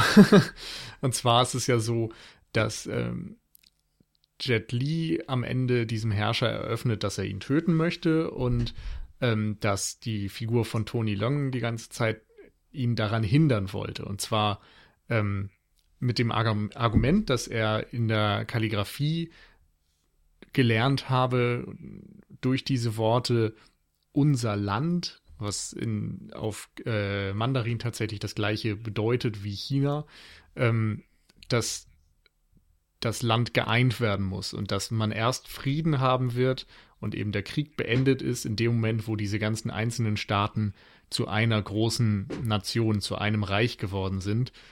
Und wenn der Frieden es quasi erfordert, dass man dafür dann diesen tyrannischen Herrscher äh, ertragen muss, sag ich mal, dann sei es halt so. Dann oder, muss man das ertragen und dann. Oder halt die Kämpfe, die es mit sich zieht und die Verluste. Genau, ne? auch das. Dann muss man quasi, ne, der Zweck heiligt die Mittel. Der Zweck ist in dem Fall dann das vereinte Reich und die Mittel sind die vielen Menschen, die auf dem Weg dahin dann trotz allem sterben müssen, aber im Grunde ihr Leben dann für den guten Zweck, sag ich mal, geben das ist die Moral dieses Films am Ende. Äh, und das ist natürlich ähm, schwierig, um es mal vorsichtig auszudrücken. Gerade wenn man dann auch die, die zeitgenössische chinesische Geschichte betrachtet, mit der Situation um Hongkong zum Beispiel, das ja erst britische Kronkolonie Kolonie war und 1997 dann wieder zurück ans Festland ging, was in Hongkong von den Bürgern dort sehr kritisch gesehen wurde mit Demonstrationen unter anderem begleitet wurde. Am, ähm, dieses berühmte Massaker am Tiananmen-Platz ist, denke ich, das bekannteste Beispiel dafür. Und wenn man dann eben in diesem Film die Moral hat, dass äh, all die Proteste und so eben egal sind und, und nichtig sind, weil es nur darum gehen kann, ein vereintes China zu haben, ja, dann ist das nun mal schwierig. Genau, also dieses, das ist wahrscheinlich auch nochmal so ein typisch deutsches Ding, dass man sich wahrscheinlich gegen diesen totalitären Anspruch und einen Herrscher, der irgendwie dann doch mit seinen Methoden das Beste aller, es gibt ja auch dieses, diesen Satz oder diese, diese Wortbedeutung wohl unter dem Himmel oder alle unter dem Himmel, mhm. ähm, die immer mal wieder im Film auftaucht, ähm, was halt als, ja, tatsächlich als, Ent kann man es Entschuldigung oder als Rechtfertigung ja eigentlich schon viel eher äh, für die Tyrannei äh, da nimmt. Und da, das war dann wirklich, äh, da wurde ich so vollkommen off guard, würde ich jetzt im Englischen sagen. Mir fällt es gerade nicht so ein. Also, äh, wie es im Deutschen heißt, würde ich da wirklich überrascht. Ja, also es kam so aus dem Nichts. Fuß erwischt. Ja, so ein bisschen. ähm, weil ich, ja, es hat ja gesagt, von Anfang an habe ich irgendwie so, das, äh, habe ich mir alles so zurechtgereimt. Und dann kommt es ja auch eigentlich kurz vor äh, zu der Szene, wo man denkt, okay, jetzt äh, wird halt der Atten das Attentat auch durchgeführt. Und dann, nee, ist halt nicht so. Und am Ende stirbt noch unser Held. ähm, ja, er kriegt natürlich noch den glorifizierenden Heldentod. Ja, klar, das schon, aber äh, wofür? Also, das dann am Ende das geeinte Reich, dann der Mauerbau, ähm, sicherlich auch aus heutiger Sicht äh, nochmal was, äh, äh, hat es auch wieder eine andere Bedeutung. Oder im, jetzt eben in der heutigen politischen Situation. Ähm, ja, das, das macht mir den Film schon ziemlich madig, muss ich sagen. Mhm. Also ich, ich sehe den künstlerischen und den ähm, ja einfach auch te technischen, äh, diese Perfektion und das äh, schätze ich sehr. Aber die Art und Weise, wie diese, wie dieser Film das alles dann eben nutzt, und es sei jetzt mal dahingestellt, ob der ähm, sich da jetzt wirklich so pro äh, Diktatur einstellt oder ob für ihn das einfach eine, vielleicht ist das ja auch eine Erzählung, die einfach, ähm, es wird ja wie gesagt, es gibt so wahnsinnig viele Legenden über diese Zeit mhm. und diese ist jetzt eine Variante oder eine dieser Legenden, die erzählt wird. Und vielleicht wurde sich auch nicht so viel dabei gedacht, aber es ist halt einfach schwer es zu glauben. da ne? einfach auf jeden Fall mit. Und man muss ja. es natürlich auch nicht zeitgenössisch lesen und noch weniger gemeint haben. Aber ich weiß es nicht. Also ich habe ja schon gesagt, es hat irgendwie sowas von einer Sage. So, das ist dieser Gründungsmythos. Ne? Wie wurde China eigentlich zu China? Wie mhm. wurde dieses Reich der Mitte tatsächlich zum Reich der Mitte? Und es ist ja auch wieder was, was wir in ganz vielen Staaten haben. Also auch in Deutschland ist es ja so, dass ähm, bevor Deutschland oder, oder ein, ein deutsches Reich in dem Sinne existiert hat, gab es viele einzelne Völker und, und Länder und Staatenbunde und so weiter. Und jeder hatte so seinen eigenen König und dann gab es die Preußen und sonst wen. Und irgendwann hat man sich eben versammelt unter einem Banner.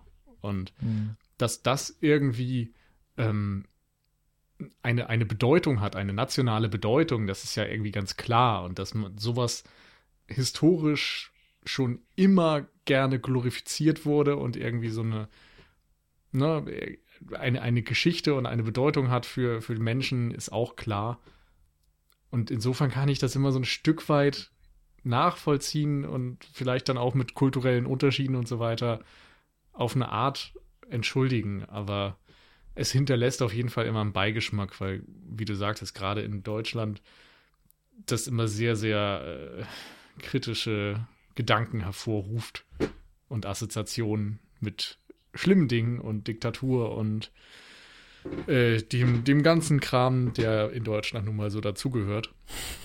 Hier kannst du einfach nicht mehr befreit sagen, ach nee, war das schön, als äh, die Deutschen sich irgendwie mal als Deutsche zusammengefunden haben und einfach gegen ganz Europa und die ganze Welt Krieg geführt haben. War das nicht schön? Ja. Und ja, ich bin da vielleicht auch noch mal ein bisschen sensibler, ich weiß es nicht, ähm, durch so ein bisschen eben auch die Auseinandersetzung gerade mit dem äh, NS-Kino, da haben wir ja nicht nur die ähm, großen Propagandafilme, die gegen die, die Engländer gegen die Franzosen, gegen die Juden gehetzt haben, sondern es war auch immer dieser Führerkult, der da ähm, häufig propagiert wurde, ganz häufig auch ähm, der äh, Friedrich der Große als Figur genommen wurde, der so als ja quasi historisches Vorbild zu Hitler dann inszeniert wurde auch. Und so in dieser, in diese Ecke rückt damit irgendwie auch Hero für mich. Mhm. Ähm, und, und das, ja, hat mich dann eben, wie gesagt, am Ende ziemlich überrascht. Ich war also, ich war schon gut unterhalten. Ich hatte so eben, was ich auch gesagt hatte, ich hatte auch von der Dramaturgie so ein bisschen meine Probleme. Ähm, war aber dann durch die Kampfszenen doch auf jeden Fall immer gut dabei und eben auch gerade durch die Inszenierung generell. Ähm, und wie gesagt, das gefällt mir auch sehr gut, das schätze ich sehr, aber so insgesamt, ja, bin ich immer noch so ein wenig ratlos, wie ich diesem Film gegenüberstehen soll. Weil, ja, seine Botschaft, so wie ich sie zumindest interpretiere, einfach komplett mir zuwidergeht. Und das finde ich sehr schade. Hat man ja manchmal so. Hm. Ja. Wie ist bei dir, Michi? ja, schwierig. Ich glaube, ich habe tatsächlich auch etwas gebraucht, um zu verstehen, dass da Fiktion und Realität doch sehr vermischt ist. Weil ich kenne mich mit der chinesischen Geschichte unfassbar schlecht aus. Ähm, und habe echt halt ein bisschen gebraucht, um zu verstehen, dass es ja, diese, diese, dieses aufgesplittete China halt tatsächlich so gab, dass, äh, dass es diesen Herrscher in irgendeiner Form halt tatsächlich auch so gab und so weiter.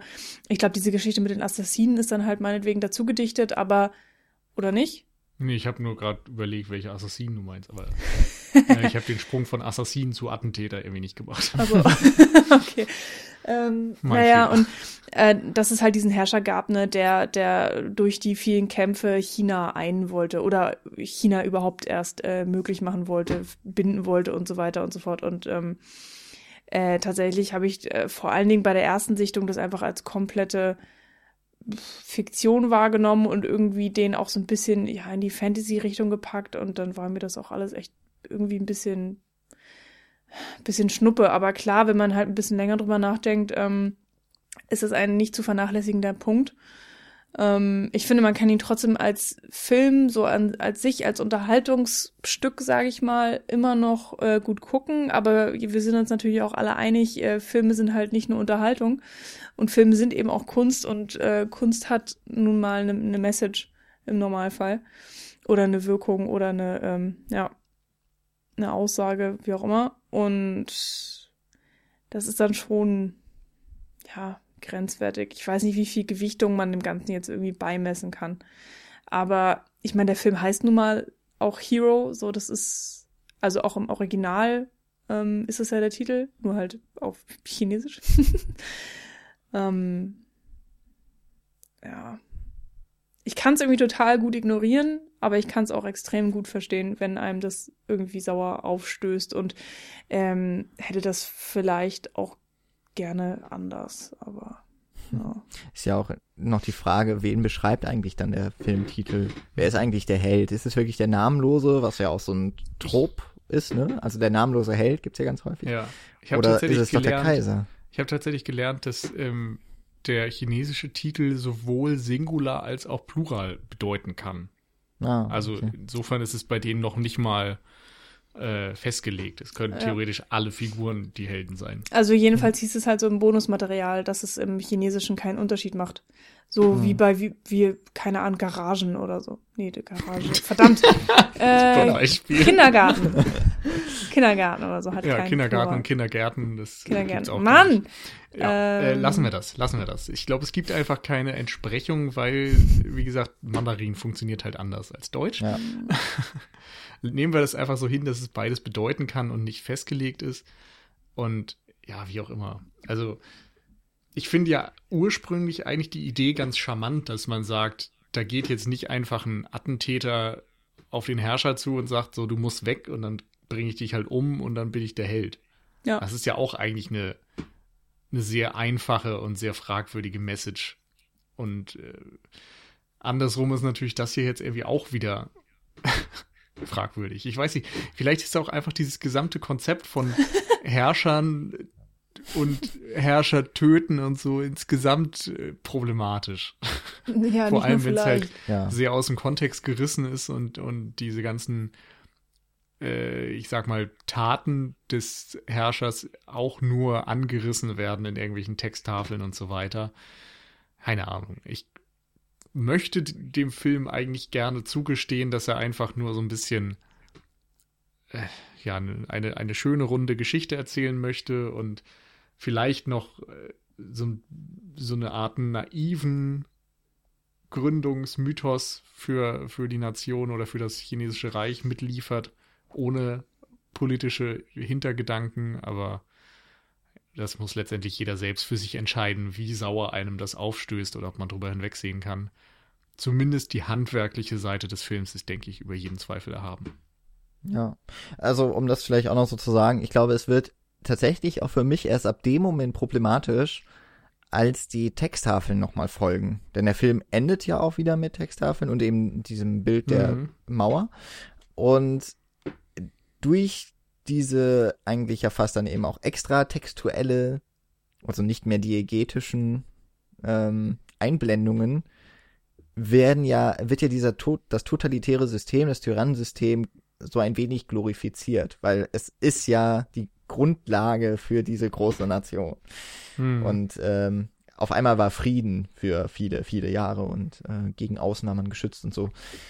Und ich finde, da wird es eigentlich erst so richtig problematisch, weil ich meine, der, der Ehrentod, äh, auch von einem Helden, auch das ist natürlich eigentlich etwas sehr Problematisches. Ja. ja, ne, also man sieht schon da, aber es hat, es hat dann eben nochmal am Ende geht so in eine sehr klare Richtung und das äh, hat hm. mir dann missfallen. Ich ja, überlege, wobei, also klar und klar. Also du hast schon recht, nur ist es eben noch ein Unterschied, ob man jetzt, also ich weiß nicht, ich, ich stecke da auch, ich glaube, wir alle stecken da zu wenig drin, aber ähm, im Film wird ja auch irgendwie gesagt, es gibt 19 verschiedene Worte für Schwert. Für Schwert. Mhm. Und unter diesem Kaiser Qin, der das chinesische Reich dann eben gegründet hat, äh, wurden die Schriftzeichen vereinheitlicht. Er hat e-, eben dafür gesorgt, dass irgendwie innerhalb dieses Kulturraums China ähm, die Menschen sich dann endlich mal schriftlich eindeutig miteinander verständigen konnten. Hat also insofern tatsächlich den Grundstein dafür gelegt, dass da vielleicht Frieden herrschen konnte, wo vorher immer Krieg herrschte. Vielleicht wenn man es ganz positiv lesen möchte, auf so eine Art, so wie wir es heute in Europa haben, dass auf einmal man sich als Kontinent zusammenschließt und versucht, Gemeinsamkeiten herauszuarbeiten, mhm. anstatt sich gegenseitig zu bekriegen. Ja, und, ja, aber ich meine, da haben wir auch, auch keinen so Krieg. Also ich überlege gerade, ob nicht vielleicht so der Vergleich mit dem Ersten Weltkrieg. Also wir würden jetzt ja auch nicht sagen, ja, der Erste Weltkrieg, oh, das war doch super, weil danach ist Deutschland entstanden. Ja, das wäre aber auch nicht richtig in dem Sinne. Nein, aber so komplett vereinfacht und ja. Ja, aber es ist halt einfach, weiß ich nicht, kannst du nicht vergleichen, wenn die Fakten halt nicht stimmen. So, also was man halt sagen könnte, ist, der Zweite Weltkrieg und der Erste Weltkrieg vorher äh, hat für sehr viel Leid, sehr viel Tote, sehr viel Krieg auf dem europäischen Kontinent gesorgt. Und davor müssen wir irgendwie auch nicht weiter drüber reden, mit wie vielen Nationen dort ständig Krieg herrschte. Und jetzt haben wir irgendwie eine Zeit des Friedens in Europa. Das ist, denke ich mal, eine Errungenschaft, auf, über die man sehr glücklich sein kann.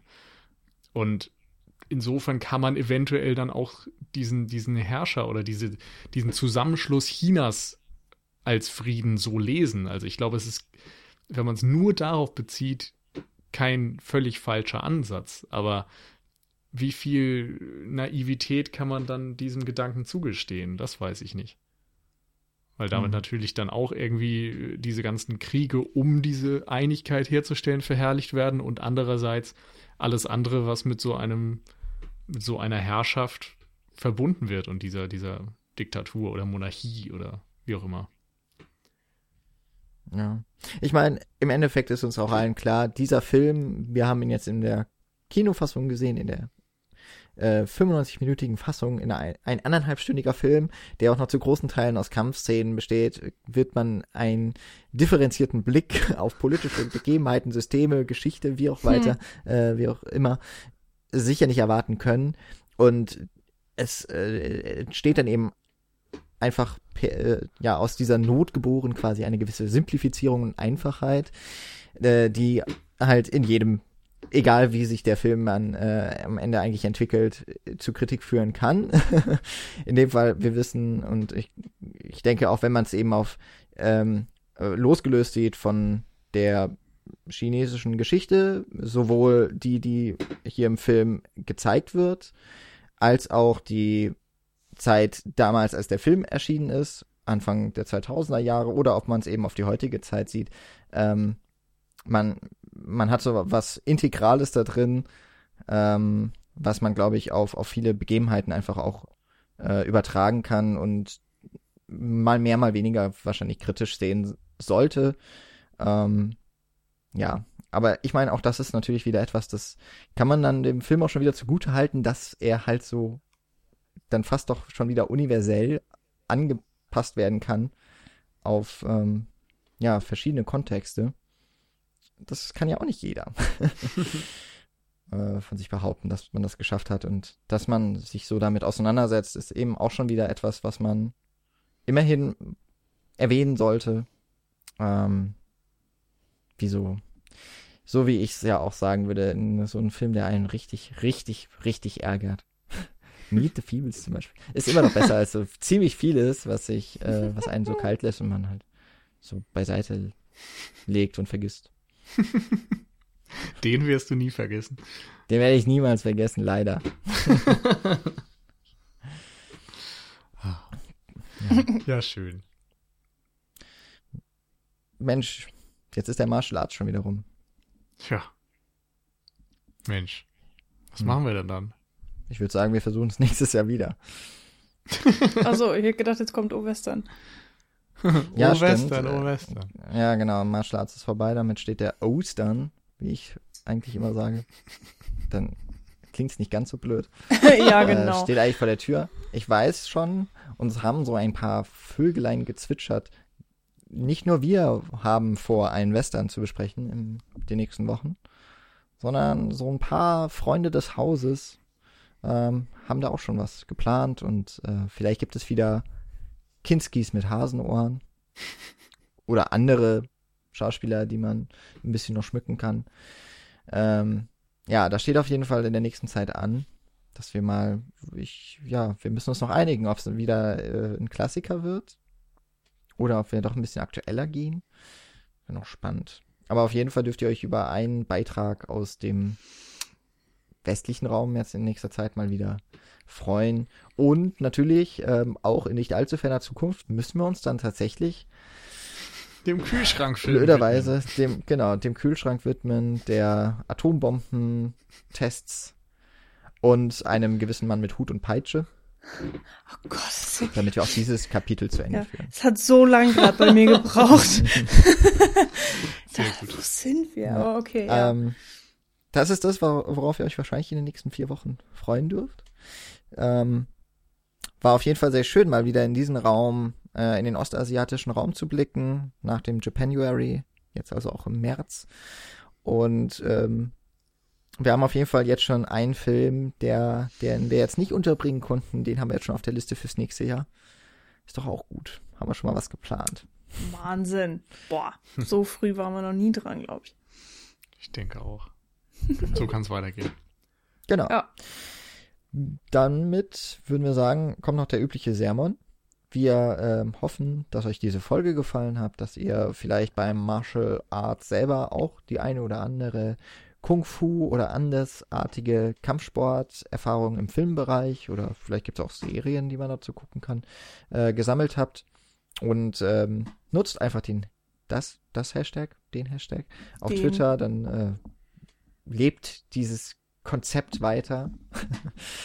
ähm, und ansonsten findet ihr natürlich diese Folge, auch unsere Folge zu den 36 Kammern der Shaolin auf cinecouch.net, wo wir ja unsere Podcast auch umgestellt haben, jetzt auf den Podlove Player. Ich hoffe, dass die meisten von euch, die das hören, das alles äh, schadlos überstanden haben. Und äh, ja, dort findet ihr ganz viel zum Nachhören. Dort könnt ihr kommentieren. Und ihr findet dort auch unter anderem unseren Facebook-Account, unseren Twitter-Account. Und ihr findet uns auch auf iTunes, wo ihr uns ebenfalls gerne bewerten oder kommentieren, kritisieren, was auch immer dürft. Da freuen wir uns sehr. Ähm, Habt uns lieb auf, auf allen Kanälen. positive Kommentare. Ja. Andere kommt ja eigentlich auch nie rein, glaube ich. Nee, das wird sofort zensiert. Gut, so Ja. viel zum Totalitären. ähm, bis in den April wünschen wir euch auf jeden Fall eine wunderschöne Zeit. Und äh, sehr schön, dass das hier schon wieder zu dritt geklappt hat. Ja. Michi und Nils, viele Grüße nach Berlin. Viele Grüße nach Mainz. Dankeschön. Und viele liebe Grüße zu euch, wo auch immer ihr seid, wo auch immer ihr uns hört, nach draußen. Und bis zum nächsten Mal. Ja. Tschüss. Ciao.